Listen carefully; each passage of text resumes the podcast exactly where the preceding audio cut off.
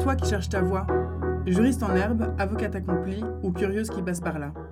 Bienvenue dans cet épisode de Voix de droit, le podcast de l'AJP Uni, qui rassemble les témoignages de personnes qui ont fait des études de droit et pourtant qui ne sont pas avocates, juges, procureurs ou notaires.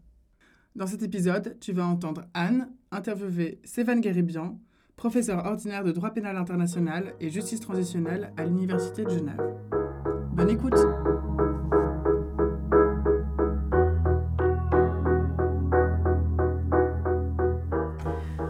Professeur Garibian, merci beaucoup d'avoir accepté euh, notre invitation. Bonjour, podcast. merci à vous de l'invitation. Euh, on va commencer par parler de votre parcours académique. Et euh, la première chose, ce serait de savoir d'où vient votre intérêt pour le droit, ou pour les études de droit. Alors, mon intérêt pour le droit, je pense qu'il est, il est initialement lié à ma grande curiosité quant à, à l'humain en fait. Et pour être tout à fait honnête avec vous, j'ai beaucoup hésité avant de m'inscrire en droit. Et hésité entre trois choses particulières qui, a priori, n'ont rien à voir, mais qui, dans mon esprit, sont en réalité connectées et qui, qui restent encore euh, actives euh, dans ce que je fais aujourd'hui. C'était d'une part euh, soit des études de médecine. Et en médecine, ce qui m'intéressait le plus, c'était la neurologie et la psychiatrie, et ou la psychiatrie. Euh, soit des études de cinéma, parce que c'est une de mes grandes passions dans, dans la vie, euh, soit le droit, mais le droit, pas le droit dans l'absolu, le droit pour faire quelque chose de très spécifique que j'avais déjà très au clair dans ma tête, et qui est lié aussi à mon intérêt de, la médecine ou, ou du cinéma. Et en fait, le point commun entre ces trois champs-là, qui a priori sont très distincts, c'est justement euh, le, le, fonctionnement de l'humain. Euh, sous toutes ses dimensions, et euh, pour le meilleur et pour le pire. Et puis euh, différentes manières d'appréhender ce qui forge ce monde, en fait, par le biais du, de, la, de la médecine et de l'exploration du cerveau humain et de, de l'inconscient humain.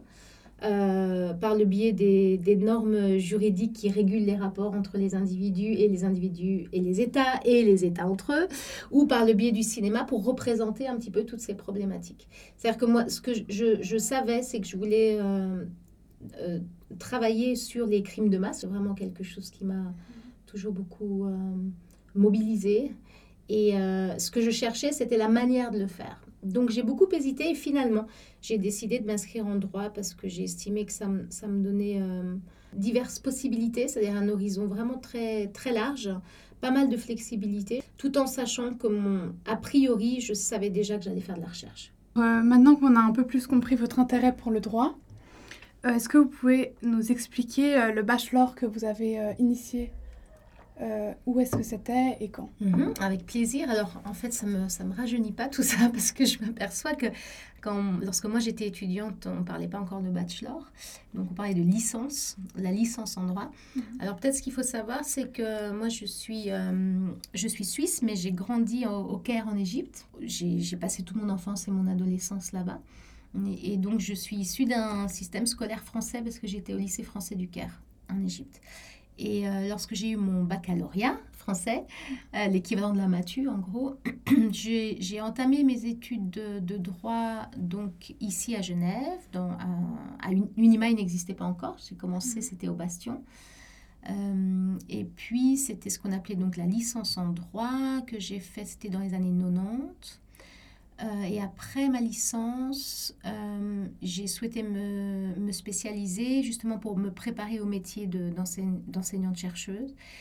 et je me suis rendue à Paris où j'ai fait l'équivalent de deux masters. Là encore, on parlait de DEA à l'époque, diplôme d'études appliquées, mais c'était vraiment le diplôme qui préparait aux études doctorales, si vous voulez, à faire un doctorat. Donc j'ai fait deux DEA à Paris l'un en droit pénal et politique criminelle en Europe, et ensuite le second en théorie générale et philosophie du droit, parce que c'était euh, vraiment d'une part toute la dimension pénale et d'autre part toute la dimension euh, euh, philosophique qui, qui, qui m'intéressait en particulier dans ce que je voulais faire. Et après ça, j'ai commencé ma thèse de doctorat à Paris, que j'ai fait en co-tutelle avec Genève. Pour revenir sur votre bachelor et votre master. Est-ce qu'il y a des cours dans votre bachelor qui a motivé votre master? Comment est-ce que vous avez entendu parler de ces différents euh, DEA donc, euh, à Paris? Alors pour les DEA à Paris, c'est... Euh, bon, j'aimais beaucoup, beaucoup lire, j'aime toujours beaucoup lire, en droit et en dehors du droit. Et donc je m'étais déjà, quand j'étais étudiante à Genève, je savais que je voulais aller poursuivre mes études à Paris, c'était l'un de mes objectifs, et travailler en particulier avec deux personnes. En fait, je me suis rendue là-bas pour travailler sous la direction de deux personnes que j'avais lues et qui me passionnaient, dont les travaux me passionnaient. D'une part, c'est euh, euh, la professeure Mireille Delmas-Marty qui est décédée il n'y a pas il n'y a pas longtemps, euh, et qui est une personne qui a eu un impact intellectuel très très important dans ma vie, donc une, femme. Et puis la deuxième personne, c'est un homme qui vit toujours, avec lequel je suis euh, toujours en, contact, qui est l'un de mes mentors, c'est Michel Tropper. Le professeur Tropper, c'est un, grand théoricien du droit français. Et donc, euh, chacun des deux dirigeait chacun des deux masters que, que j'ai mentionnés, et c'est pour travailler avec eux et apprendre d'eux que je me suis rendue à Paris. Donc en fait, c'est pas c'est vraiment au départ des, des, rencontres intellectuelles au travail de mes lectures. Et puis pendant le bachelor, ben bien sûr, j'ai eu des cours qui m'ont, qui m'ont particulièrement marqué.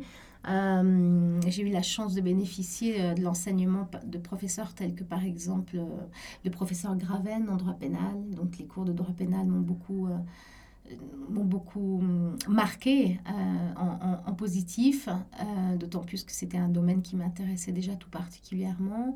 Euh, le cours mon tout premier cours, c'était un cours d'introduction au droit qui avait été qui était dispensé par le professeur Robert Roth.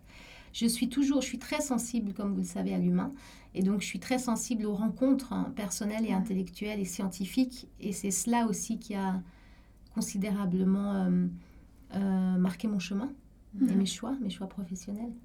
Oui. Très bien, alors merci beaucoup pour toutes ces réponses. Euh, maintenant, on va parler un peu de, du switch, on va dire, entre l'université et votre profession. Mais là, on a assez vite compris que vous avez finalement jamais euh, quitté l'université. C'est ça, je souris en vous écoutant parce qu'en fait le switch a jamais eu lieu. Je, je, je suis toujours au sein de l'université, simplement à une autre place et à une autre fonction, à mon, à mon grand bonheur et à mon grand plaisir. Mais comme j'ai eu la chance, en fait, si vous voulez, c'est une vocation pour moi, mon métier. Hein. J'ai eu la chance de ressentir cet attrait très certain, très vif, très ancré en moi pour le travail de recherche, d'une part. Donc, je savais que je, voulais faire de la recherche. Mhm. Euh, donc, je savais que je ferais une thèse de doctorat parce que pour faire de la recherche euh, académique, il faut avoir une thèse de doctorat. J'étais très au clair sur les domaines qui m'intéressaient tout particulièrement et qui ont qui, ont, qui sont liés à ce que je vous disais au départ sur euh, le fonctionnement humain. Je savais que le chemin serait long parce que c'est un parcours pour lequel il faut être très patient. La carrière académique, ça prend beaucoup de temps. Ce sont des études très très longues. Euh, dans, un, dans un espace très compétitif. Ça, je ne dois pas le, cacher, c'est une réalité de la carrière académique. Mais je crois que lorsqu'on est passionné par ce qu'on fait et qu'on est au clair sur ce qui nous intéresse vraiment, on a la force. On a l'envie, on a la force, on a la motivation. Et donc j'ai eu, eu cette chance-là, si vous voulez, d'être portée par euh, des, des, projets très clairs dans mon, dans mon esprit. Je savais que l'université allait devenir ma maison en quelque sorte, ma deuxième maison. Et c'est littéralement ma deuxième maison. Et donc voilà, c'est pour ça que le mot switch m'a fait sourire dans mhm. ce cas, parce que c'est une continuité, à vrai dire. C'est une continuité. Alors peut-être que la question que je peux vous poser, c'est quand est-ce que vous avez senti une transition où vous n'étiez plus forcément une étudiante, mhm. mais que c'était vraiment devenu votre métier? Mhm. votre travail d'être à l'université, de faire de la recherche Alors, je, vais vous répondre, mais avant ça, je réalise que euh, je, vous ai parlé de la recherche, mais ce qui va avec la recherche, c'est l'enseignement. Parce qu'en fait, lorsqu'on est professeur à l'université, euh, on a cette double casquette, si j'ose dire, qui est en fait un complément l'un de l'autre. On est enseignant-chercheur, enseignante-chercheuse. C'est-à-dire que justement, une partie de notre métier, euh, bah, c'est ce que vous, vous voyez en amphithéâtre, en cours, en séminaire, mais c'est qu'une partie de notre métier, c'est la partie transmission. En fait, la, transmission que l'on vous propose, que l'on vous offre, que l'on partage avec vous, c'est, elle est construite sur la base de notre expertise liée à nos recherches. Donc, vous voyez, notre, nos recherches viennent nourrir l'enseignement, donc la transmission du savoir. En retour, ce qui se passe pendant nos cours, nos séminaires, nos échanges avec vous, vient nourrir aussi euh, nos propres réflexions. Donc c'est extrêmement riche et déjà dans ce métier, je ne peux pas distinguer l'enseignement de la recherche. À quel moment est-ce que j'ai senti, alors ce switch comme vous dites, mais dans le sens de, ça y est, je suis un peu de l'autre côté. Mhm. Hein, euh, je suis toujours à l'université, mais dans, dans, cette autre fonction qui est celle de, de, chercher et de transmettre. Eh bien, en fait, pendant mon- la préparation de mon doctorat déjà, j'ai préparé ma thèse à Paris, euh, comme je vous le disais, en co-tutelle avec Genève. Et puis, euh, sur concours, j'ai obtenu un poste euh, à l'université, enfin dans diverses universités à Paris, et notamment l'université Paris 10 Nanterre. euh, pendant mes études doctorales, un poste d'enseignante qu'il était possible d'obtenir sur concours avant même d'être docteur. Et en fait, c'était une manière de, de financer en fait sa thèse de doctorat. C'est comme l'équivalent, si vous voulez, des postes d'assistant et d'assistante euh, ici chez nous à Genève, sauf que ce sont euh, le, poste que j'ai obtenu est un poste beaucoup plus conséquent en termes d'enseignement, c'est-à-dire que j'avais déjà la responsabilité pour un amphithéâtre ou euh, de séminaire toute seule. Donc très jeune, à la vingtaine, ça m'a permis de, de travailler ce métier qui est l'enseignement parallèlement à la réalisation de ma thèse de doctorat. Et c'est à ce moment-là, vraiment, où j'ai senti que j'étais en train d'habiter ce métier. Donc vous passiez euh, finalement d'étudiante à professeur. C'est euh, ça. Alors, j'avais pas encore le titre de professeur. J'étais en train de préparer mon doctorat, donc j'étais même pas encore docteur en droit. Mhm. Mais j'avais cette possibilité extraordinaire d'avoir obtenu un poste qui me permettait d'enseigner et donc de financer ma thèse en enseignant, donc en faisant ce que j'aime. C'est extraordinaire. C'est vraiment ce qu'on peut souhaiter de mieux. Donc euh, ça m'a épargné de devoir faire d'autres boulots à côté qui n'ont rien à voir avec l'académique, mais en fait, je, mon travail était directement lié à ce que je préparais dans le cadre de mes recherches doctorales.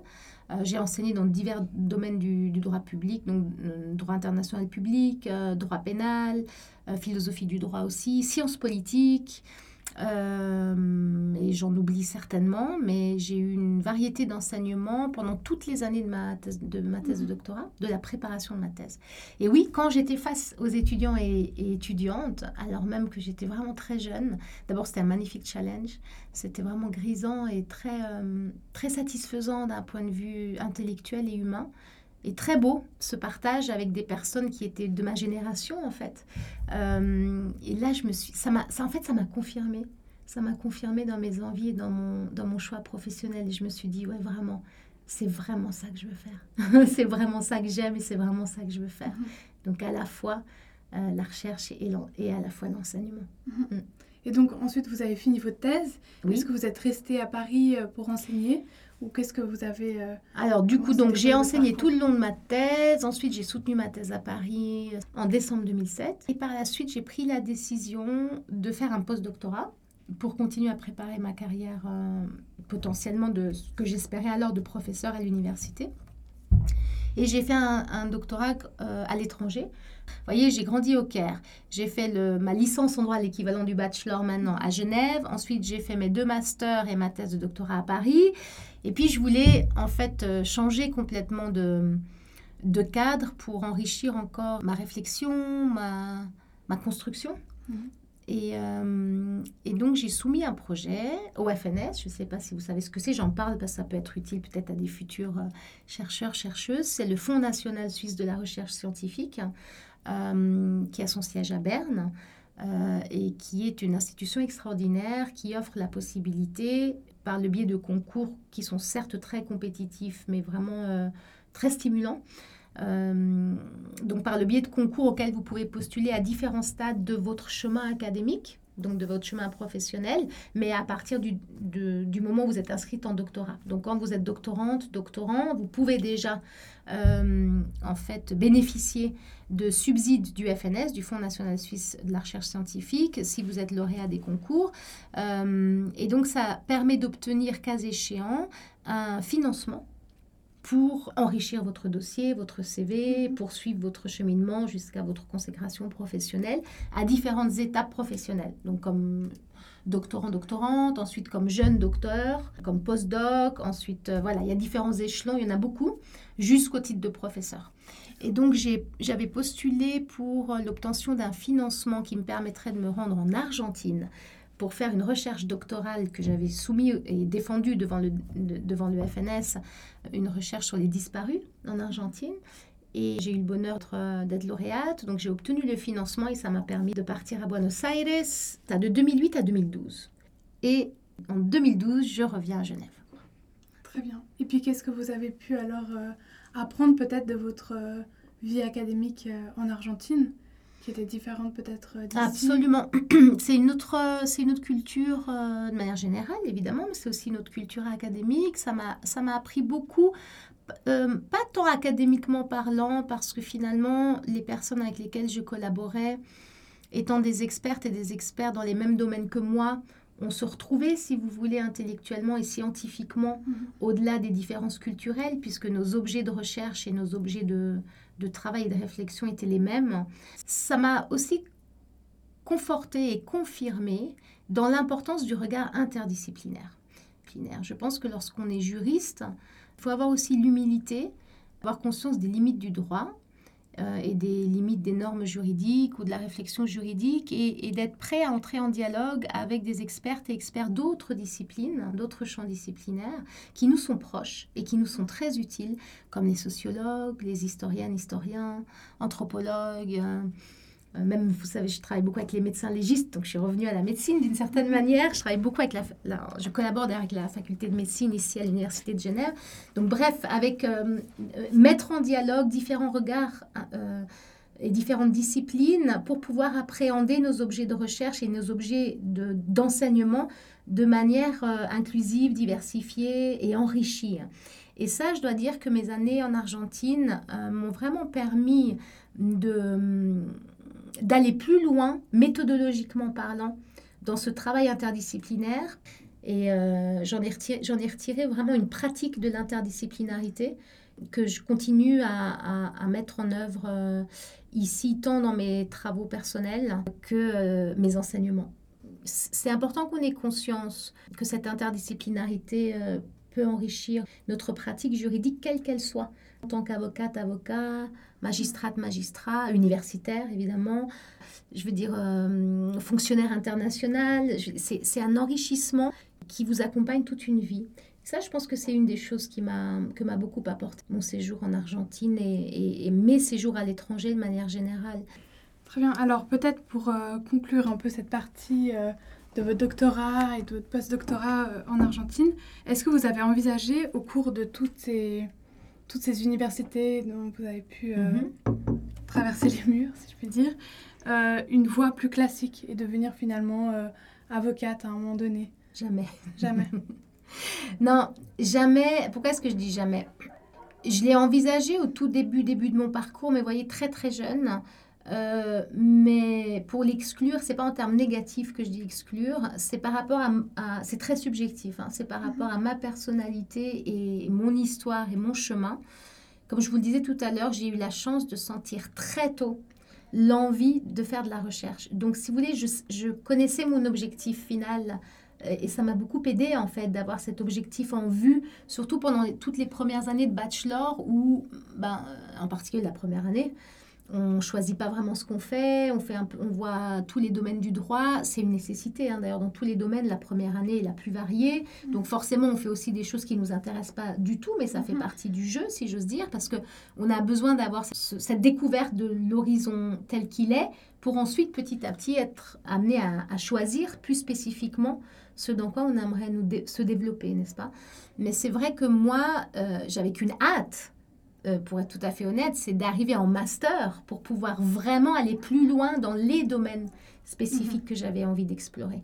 Et ça, c'est très clair dans ma tête. Et par rapport à ce que je souhaitais faire, la pratique du droit en tant qu'avocate ne, m'appelait pas, si je, peux, si je peux me permettre de le dire mhm. comme ça, en fait, parce que je voulais vraiment me dédier au, au métier de l'enseignement et, et, de la recherche. Alors, je ne l'ai jamais exclu radicalement, parce que ce n'est pas ma manière d'être. Je pars du principe que tout est dynamique et qu'il euh, faut, faut, accueillir les changements lorsqu'ils adviennent.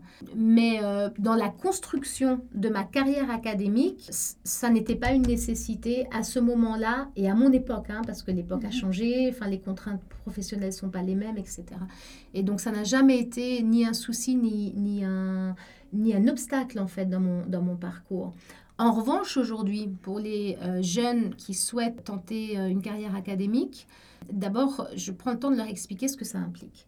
Parce qu'il faut, au-delà de l'idéal qu'on peut se faire ou du fantasme qu'on a dans la, dans la tête, c'est important de savoir de quoi on parle vraiment. Euh, c'est magnifique comme métier.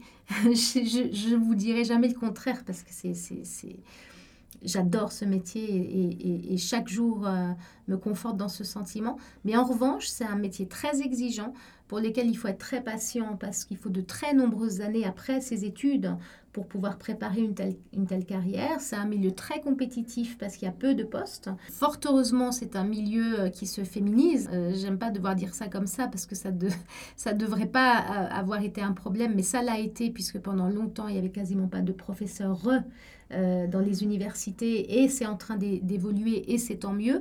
Mais pour dire que ça n'est pas du tout une carrière évidente. Voilà.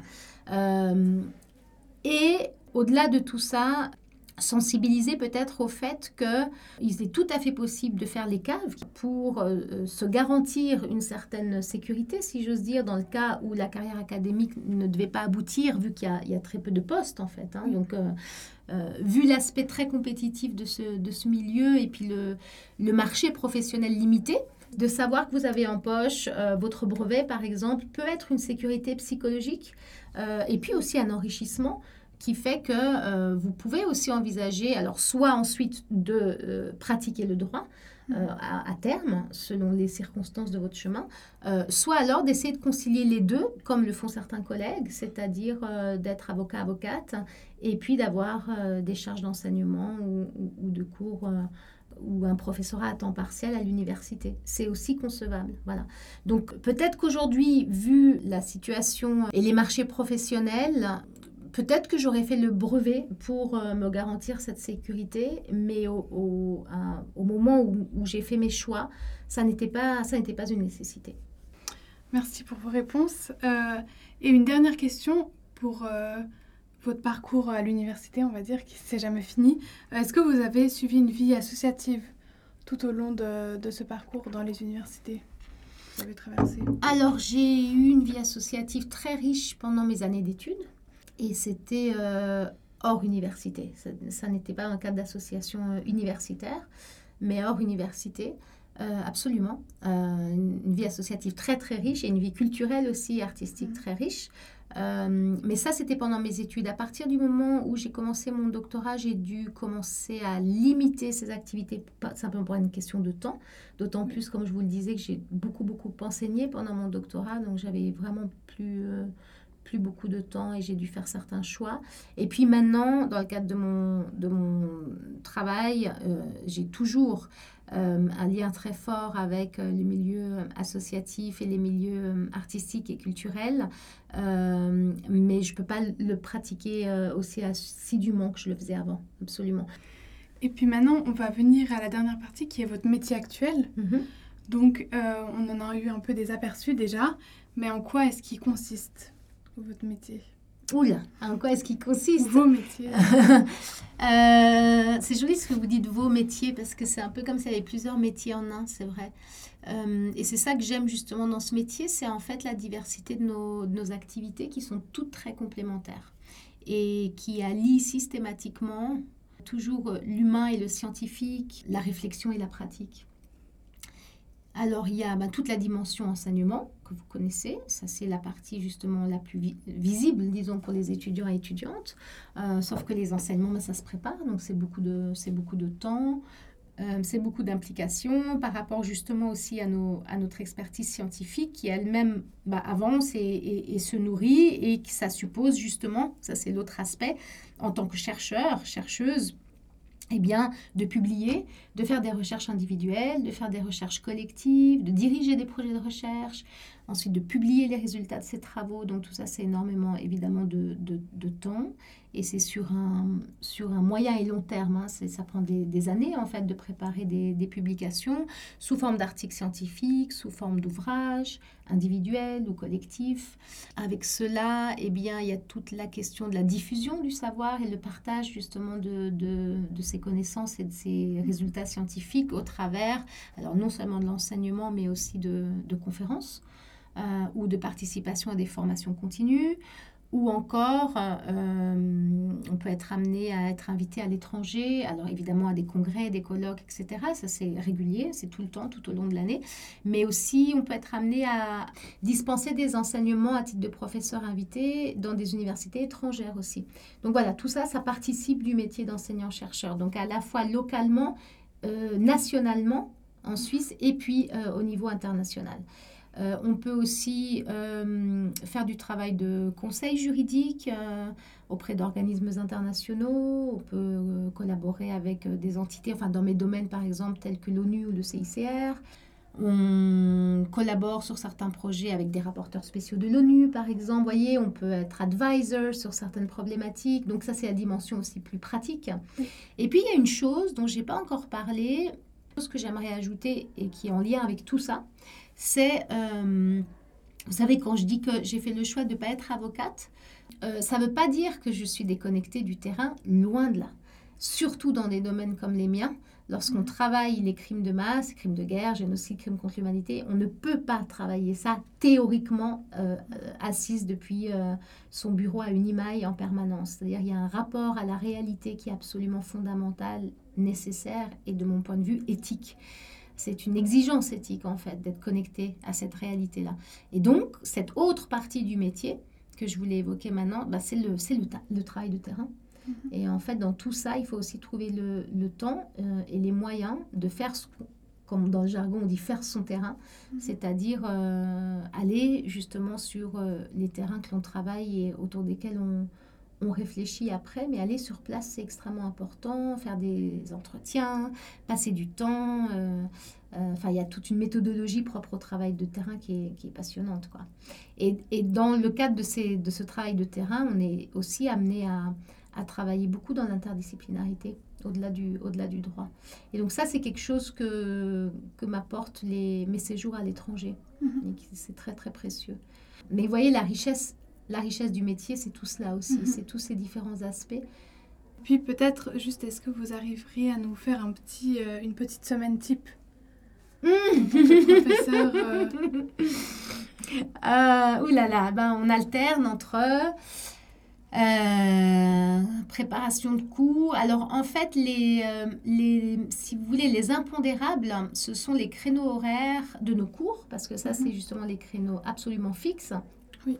À partir desquels on structure, la... en tout cas je parle de moi, hein, parce que chacun a peut-être mhm. une méthode différente, mais à partir de laquelle moi je structure mon agenda hebdomadaire.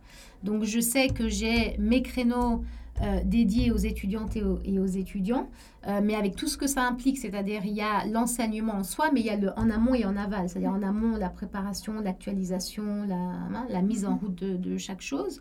Euh, euh, les discussions avec nos assistants, assistantes, pour, pour bien organiser l'enseignement et le suivi des étudiants et étudiantes, parce que ce suivi est extrêmement important et ça prend aussi du, du temps et, il faut y dédier du temps dans son agenda. Être toujours aussi disponible avec son, son équipe pour pouvoir répondre aux questions. bon, voilà. Donc ça, c'est tout ce qui, la structure autour des enseignements. Et puis à partir de cette structure fixe, euh, eh ben, on ajoute ces, petits, euh, ces petites briques euh, qui varient un peu tous les jours autour de moments dédiés à l'écriture. C'est les moments les plus difficiles à trouver, surtout lorsqu'en parallèle on a une vie de famille. Donc souvent, on est, enfin, en ce qui me concerne, j'écris le soir et les week-ends. Donc, parce qu'il faut pouvoir se concentrer. Voilà. Il y a les temps dédiés au travail de terrain, mais ça, on le fait en dehors des cours. Voilà, donc euh, en fait, en règle générale, quand vous êtes en vacances euh, ou en train de préparer les examens, vous voyez, il faut combiner ces... Euh, et puis, le temps dédié au déplacement pour les conférences, les congrès, les colloques qui font aussi partie du métier et qui sont fondamentalement importants parce que c'est des moments de partage scientifique aussi et puis de, de confrontation à d'autres expertises. Donc, vous voyez, les journées, en fait, c'est difficile de vous répondre parce qu'il n'y a pas de journée pareille. Mais ce qui est c'est pour ça que je pars du fixe. La structure fixe de départ, c'est vraiment le calendrier lié aux enseignements, parce que ça, mhm. ça n'est pas interchangeable. Et tout le reste, vous l'organisez euh, autour de vos différents engagements. Et puis, euh, sans oublier, dans la mesure du possible, la vie, euh, la vie personnelle. Mhm. Justement, ça va revenir sur ma prochaine question, qui est le rapport qualité de vie, stress, charge de travail que mhm. vous apporte votre métier. Alors, si je devais être tout à fait honnête, c'est vrai que c'est un, c'est un métier extrêmement exigeant, surtout lorsque euh, l'on veut concilier au mieux, évidemment, avec une, vie de famille et puis euh, une vie euh, personnelle aussi intérieure. Mais, mais d'une part, c'est faisable, d'autre part, ça suppose d'être très organisé. Et puis, troisièmement, je crois, ça implique d'aimer vraiment ce qu'on fait parce qu'alors on trouve l'énergie. On trouve l'énergie et le temps toujours. Mais c'est vrai que c'est très prenant. C'est un métier qui est très prenant. On ne peut pas le faire à moitié. On peut pas le faire à moitié. Mais je crois, comme tous les métiers, euh, comme tous les métiers dans lesquels on met du sien, hein, c'est pas propre à ce métier-là. Mais c'est vrai qu'en termes de stress, oui, il y a des moments, euh, il y a, sincèrement, il y a des moments de surcharge. C'est vrai. Il y a des moments de surcharge. Et alors, c'est à vous, à soi, d'avoir euh, la sagesse de prendre un pas, de faire un pas en arrière, juste de, puis d'observer et de se dire, bon, qu'est-ce que, pour décharger, qu'est-ce que je serais prête à mettre de côté, ne serait-ce que momentanément, quitte à, quitte à retrouver euh, telle ou telle activité un peu plus tard. Et, il faut pouvoir faire ça pour trouver un équilibre et puis tenir, parce que c'est une question d'endurance. On est souvent, en, fait, en train de courir. Moi, je suis arrivée à cet entretien en courant. Mais euh, c'est le risque, hein, c'est le risque de métiers comme ça, très prenants, quels qu'ils soient. Et puis surtout qui sont, si vous voulez j'arrive pas personnellement à réfléchir en termes d'horaire de bureau. Vous voyez ce que je veux dire? Il n'y a pas... Il y a pas Après, là encore, c'est très personnel. Hein. Il y a des personnes peut-être qui réussissent à le faire très bien. Mhm. Mais moi, peut-être mon point faible, euh, c'est que euh, quand je sors, quand je ferme mon bureau à une image, c'est pas fini. Parce que le travail continue d'abord dans la tête. On continue à réfléchir à, je sais pas, à ce qu'on est, en, à ce qui nous, à ce qu'on est en train de mettre en place, à ce qu'on a dit aujourd'hui aux étudiants et étudiantes, à, ce qu'on aimerait encore rajouter la prochaine fois, à ce qu'on est en train d'écrire, à, la prochaine conf qu'on prépare, mhm. etc. Donc, c'est jamais fini. Hein. Dans la tête, ça poursuit toujours ce, travail réflexif. Mhm. Mais voilà, c'est à, chacun et chacune son, son équilibre. Oui. oui, finalement, c'est assez personnel de savoir est-ce qu'on a une qualité de vie, hein, du stress, peut-être quelqu'un d'autre dans une même situation. Euh, mais c'est ça. beaucoup moins bien. Euh, c'est ça, ça dépend comment vous. Ça dépend hein, comment vous le. Déjà, comment vous le vivez. C'est-à-dire, est-ce mhm. que c'est une, une, source de stress pour vous, ce rythme-là, ou non? Parce que ça pourrait ne pas l'être. Ça dépend des personnalités, des fonctionnements. Puis autre chose, c'est même s'il il peut y avoir du stress, c'est comment vous réussissez à le vivre ou à le transformer, ce stress, de manière à ce que ça ne vous porte pas préjudice et que ça ne nuise ni à votre santé ni à votre travail. Donc c'est euh, chacun trouve son équilibre de mhm. manière très personnelle. Et puis il y, y, a toujours la possibilité, quand on sent que c'est trop, tout simplement, de se désengager de certaines choses. Alors évidemment pas des enseignements, parce que ça c'est comme je vous disais, c'est mhm. la, la la base hein, à partir de laquelle on construit. Mais moi, il y a des moments euh, où je peux, par exemple, euh, refuser des sollicitations en expliquant que, que je ne suis pas en mesure d'accepter en ce moment.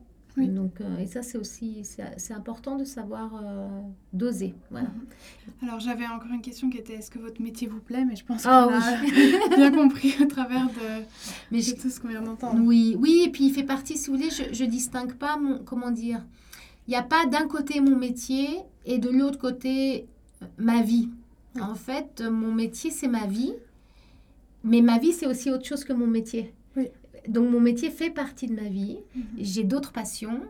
Euh, j'ai d'autres choses qui me mobilisent énormément et qui me nourrissent. J'ai une, vie de famille euh, euh, que je protège hein, et que je chéris. Mhm.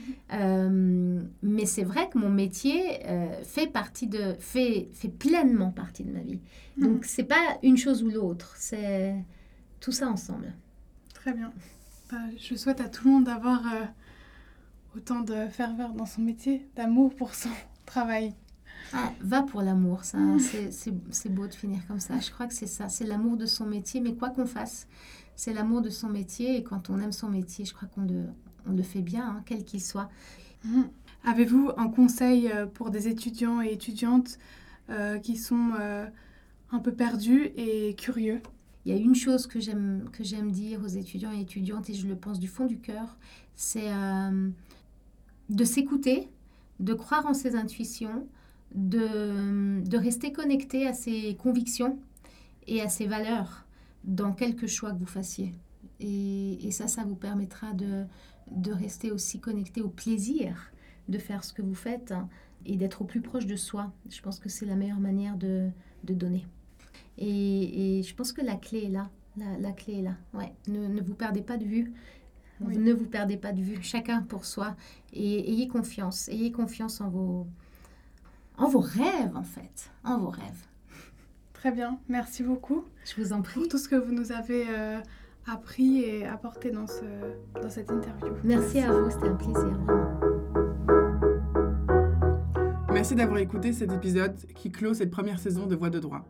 On a eu beaucoup de plaisir à la réaliser avec Anne, Héloïse, Charlotte, Laure, Charania, Leila et Mia.